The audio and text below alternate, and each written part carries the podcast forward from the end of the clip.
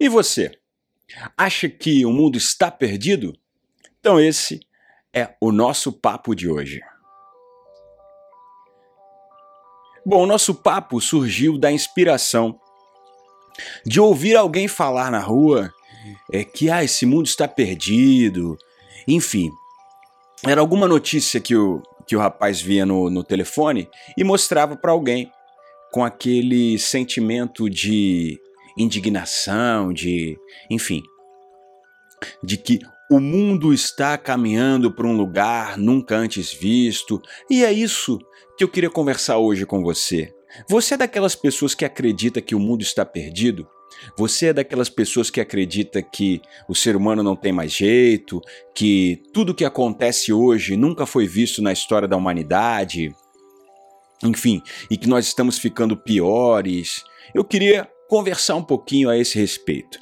Vou falar um pouquinho para vocês a respeito da minha experiência nesse assunto. Sempre que eu vejo alguém conversar nesse tom de que o mundo está perdido, eu sempre vejo uma, uma visão muito estreita da realidade, uma visão muito concentrada em questões específicas. Elas muitas vezes têm a ver com o sentido moral das, das coisas, ou seja, é, o quão eu acredito que aquela que aquela pessoa, o quão eu acredito que aquela notícia fere os meus valores morais. Muitas vezes ela tem um viés preconceituoso no sentido de que eu não observei tudo o que eu precisava observar sobre aquele assunto, eu não tenho todos os dados que eu precisaria, mas eu só tive acesso à notícia, então eu compreendi daquela forma. O fato é que sempre que eu vejo alguém dizer esse mundo está perdido, eu sempre tenho uma impressão de que a pessoa está querendo dizer algo que ela não não teria coragem de falar uh, abertamente. Ou seja, quando eu escuto alguém falando desse jeito, eu, eu sempre procuro entender qual é o subtexto qual é a mensagem que aquela pessoa está querendo me passar de forma é, inconsciente.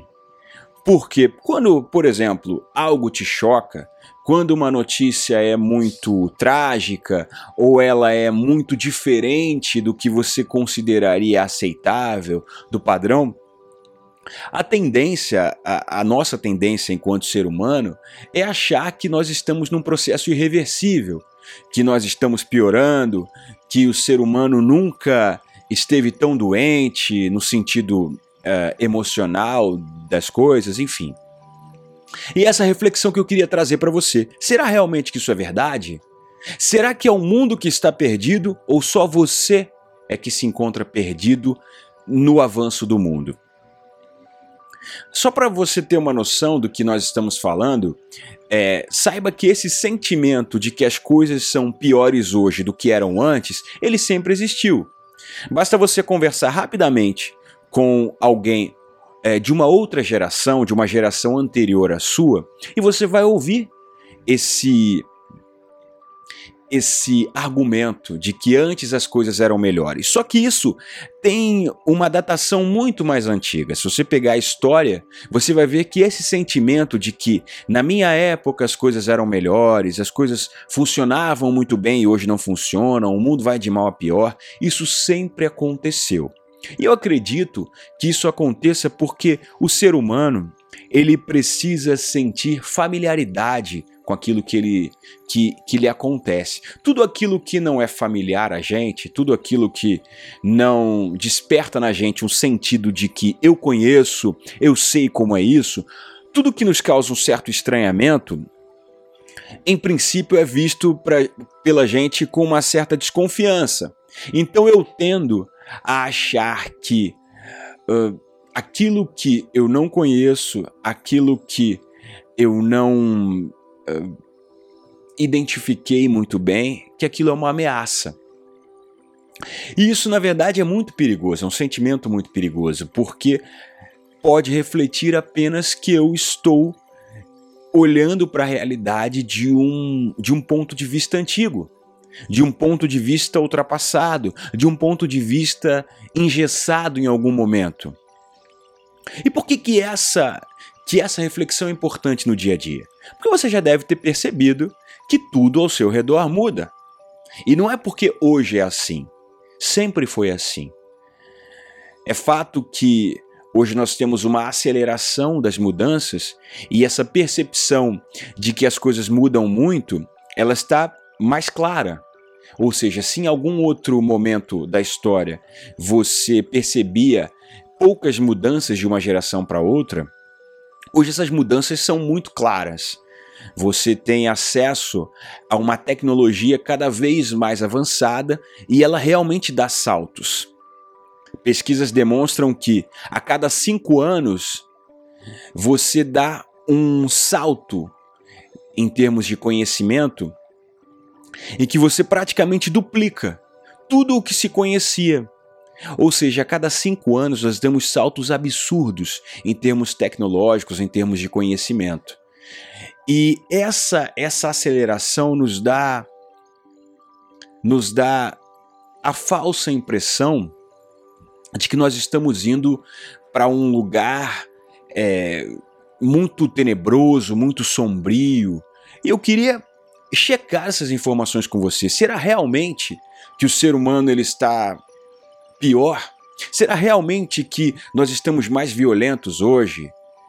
Será realmente que o mundo está indo ladeira abaixo, está sendo perdido, que nada se aproveita do ser humano? Vamos fazer uma pequena comparação.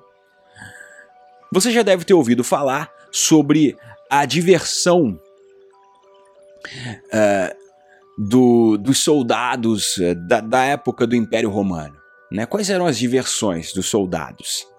Você já deve ter ouvido falar sobre isso que é matar as pessoas. Inclusive, o cidadão de bem da Roma antiga e de alguns também dos lugares é, dominados pelo Império Romano, ele ia se divertir nas arenas. Ele pegava e ia ver um leão devorar uma pessoa. Isso era diversão. E aí você pega a diversão de hoje. Qual é a nossa diversão hoje? É postar algo numa rede social, é sair para comer uma pizza, enfim. E aí eu te pergunto: o ser humano evoluiu ou não? Nós somos hoje mais violentos que antes? Será que hoje seria aceitável pagar para ver alguém ser devorado por um leão? Será que hoje você não pensaria, bom, eu tenho empatia por aquele, por aquele sujeito, poderia ser eu, não é engraçado ver alguém sendo devorado por um leão?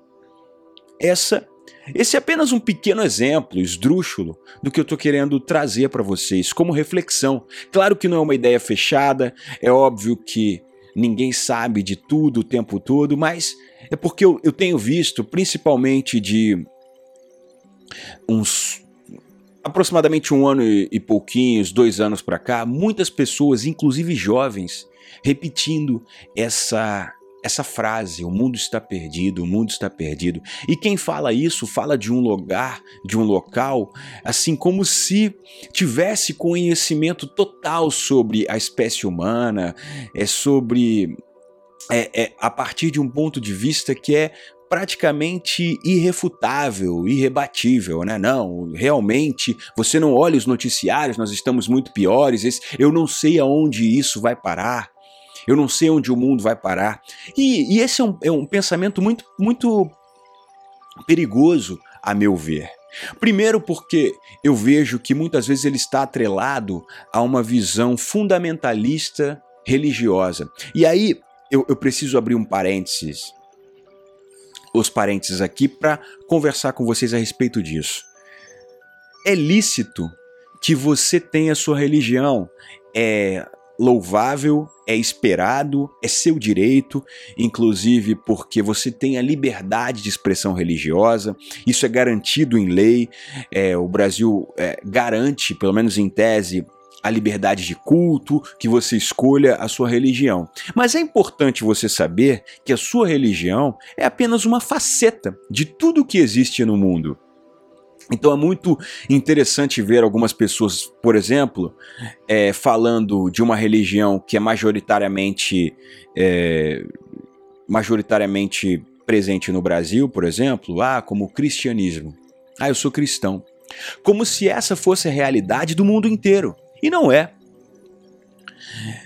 Se você for, por exemplo, para o Oriente, você vai ver que existe uma gama de religiões que existiam muito antes do cristianismo aparecer na Terra.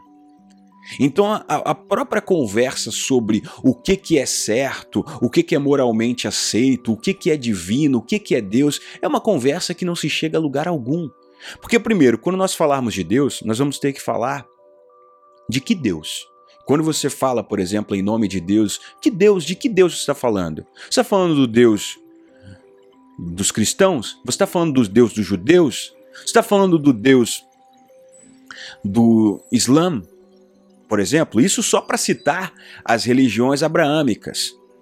Eu não sei se você sabe, mas todas elas têm o mesmo tronco, todas elas surgiram da mesma da mesma raiz.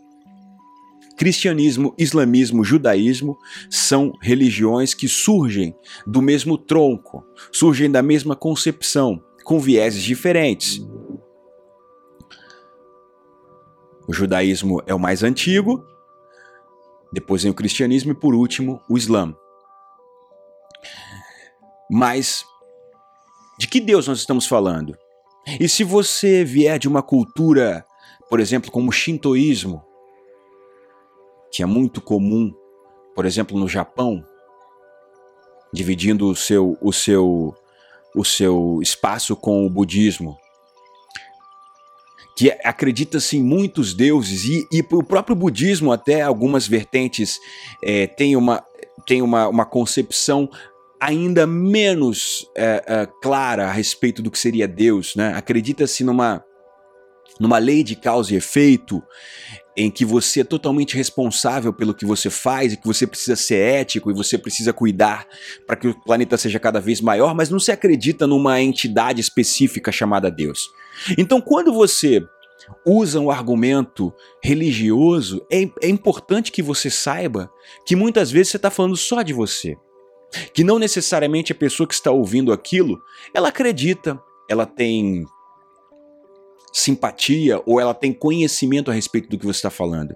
Então, utilizar, por exemplo, um valor moral é muito perigoso para você classificar o mundo.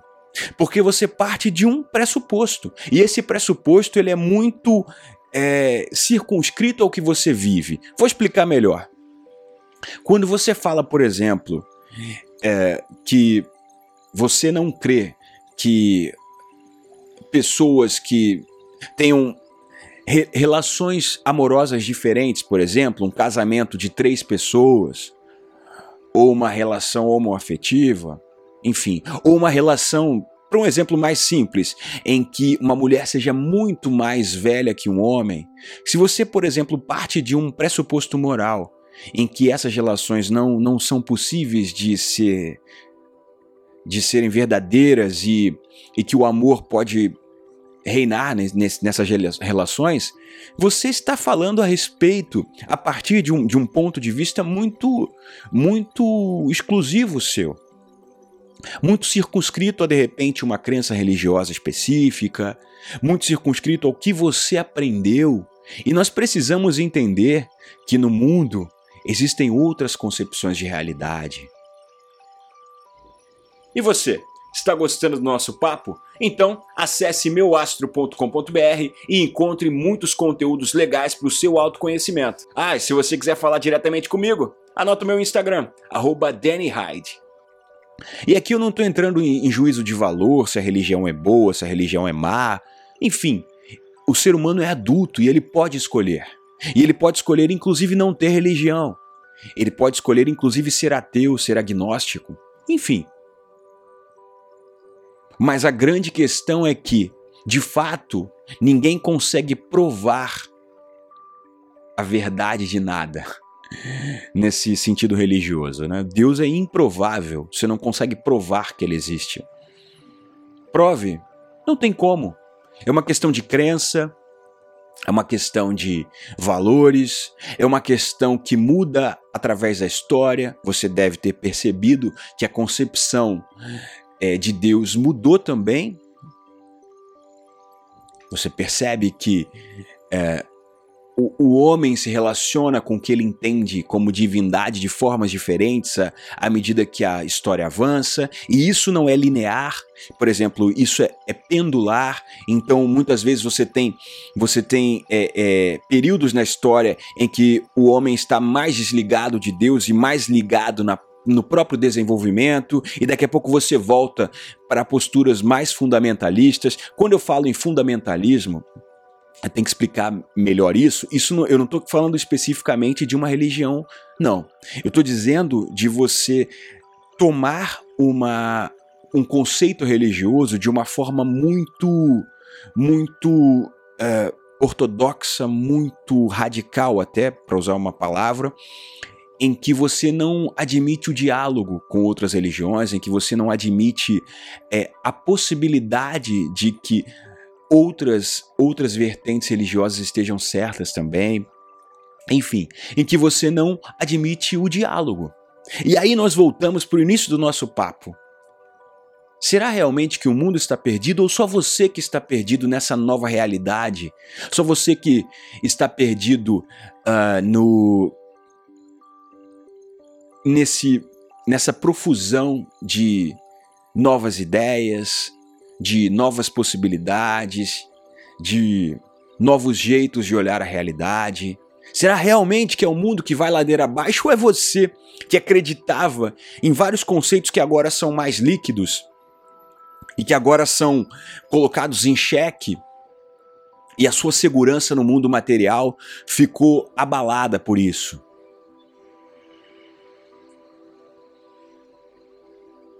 É uma reflexão válida para o dia de hoje. E talvez nós precisemos nos afastar do que nós acreditamos como verdade para poder dialogar. Você vê hoje, por exemplo, uma, uma, um número muito grande de discussões, por exemplo, políticas na internet, onde existem verdades jogadas de um lado para o outro e muito pouco diálogo, muito pouco argumento debatido. É muito fácil você divinizar ou demonizar alguém. É muito fácil. Só que o ser humano, ele não é nem 100% divino, nem 100% demoníaco. Você durante o dia você passa por inúmeras situações em que você é posto em xeque, em que você tem atitudes maravilhosas e super altruístas e tem atitudes muito egoístas. E detalhe, todos nós passamos por isso. Eu não creio em santos irrepreensíveis, em pessoas que não tenham nenhum nenhum erro. Eu não creio nisso. A história nos mostra que as pessoas são um misto de coisas boas ou ruins. E até o sentido do que é bom e ruim é muito relativo. Nós aprendemos, por exemplo, quando nós vamos estudar um pouco da compreensão uh, sistêmica dos problemas, né? isso é muito estudado uh, no alinhamento energético, isso é muito estudado também nas constelações sistêmicas e familiares de Bert Hellinger, em que às vezes, por pela boca de uma pessoa dita ruim, nós sabemos de uma verdade que é importante para gente. Então, quantas vezes uma pessoa que você considera ruim fala para você algo que é extremamente importante para você? É aquela pessoa que falou algo que te magoou, que te chateou, mas era verdade. Então, ela não tinha uma boa intenção, mas no final, aquilo que ela fez na sua vida foi extremamente positivo. Então, é alguém que fez para você algo ruim que, na verdade, se tornou bom na sua vida, na sua perspectiva, te acordou, sabe, te, te deu uma, uma chacoalhada. Quantas vezes acontece isso? Você, por exemplo, é demitido ou demitida de um emprego, ou sei lá, a, a esposa ou o marido pedem um divórcio e você, a princípio, fica um pouco uh, triste, chateado, chateada, mas logo depois você percebe a bênção que foi aquilo. Era uma relação que já não funcionava. Era algo que era uma prisão disfarçada, era uma gaiola de ouro, mas era uma gaiola. Então, quantas vezes alguém faz algo ruim pra gente e que depois vai se confirmar como algo positivo? Então, quantas vezes uma pessoa ruim faz algo bom para você? E nessa hora, como é que a gente vai classificar o que é bom, o que é ruim? Então, essa é a nossa reflexão de hoje. Que você talvez comece a questionar aquilo que foi te passado como verdade absoluta. Muitas vezes a gente aprende algo na nossa infância e a gente não questiona. A fé, para mim, ela pode ser colocada no crivo da razão. Né? Você, a sua fé ela não deve ser abalada pela ciência, ela não deve ser abalada é, por argumentos, mas ela, ela deve ser colocada em xeque. Será que isso que eu estou acreditando, será que é verdade mesmo? Será que isso é fato? Ou, ou às vezes eu, eu aprendi isso lá atrás na minha infância, isso virou um paradigma, uma crença que até hoje eu estou reverberando. Sabe, o mundo mudou e o mundo sempre mudou. Ele nunca ficou estático, só que a diferença é que hoje ele muda com mais rapidez. E você tem uma, uma, uma terra que é toda integrada. Então, acontece algo no Japão, eu sei no mesmo momento aqui. Eu sou informado, então obviamente que o mundo vai avançando com mais rapidez. Se antes uma, por exemplo, você tinha uma epidemia, e aí você tinha o desenvolvimento de um remédio, até que aquele remédio pudesse ser testado, desenvolvido, é, feito, distribuído para as pessoas que estavam acometidas por aquilo no mundo inteiro, você já tinha perdido milhões de vidas. Você perdia milhões de vidas. Então o mundo acelerou. Obviamente que a mudança hoje ela acontece mais rapidamente. Mas isso não, isso não quer dizer que o mundo tenha sido estático, nunca foi. A única certeza que nós temos é que as coisas mudam. Então, como que tipo de pessoa você vai ser? Vai ser aquela pessoa que olha para a realidade e fala: "O mundo está perdido"? Ou vai ser aquela pessoa que vai se reinventar e vai ver: "Pô, isso aqui é novidade. Eu não sei ainda. Eu não tenho, eu não tenho capacidade para para falar sobre isso. Muitas pessoas, por exemplo, é, criticaram é, a postura da, da, atriz Glória Pires quando ela foi comentar o Oscar. E ela falava: Olha, eu não, não consigo opinar. E as pessoas não viram a grandeza que existe na hora que você admite que você simplesmente não tem uma opinião formada sobre um assunto. Isso não é, isso não é uma um atestado de incapacidade, pelo contrário.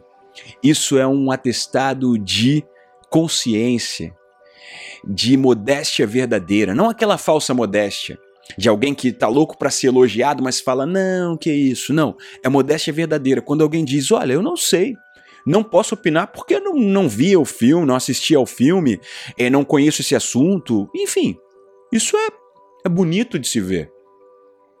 Então, o meu convite hoje para você é que você consiga opinar menos quando você não tiver certeza do que está acontecendo. Olha, eu não sei.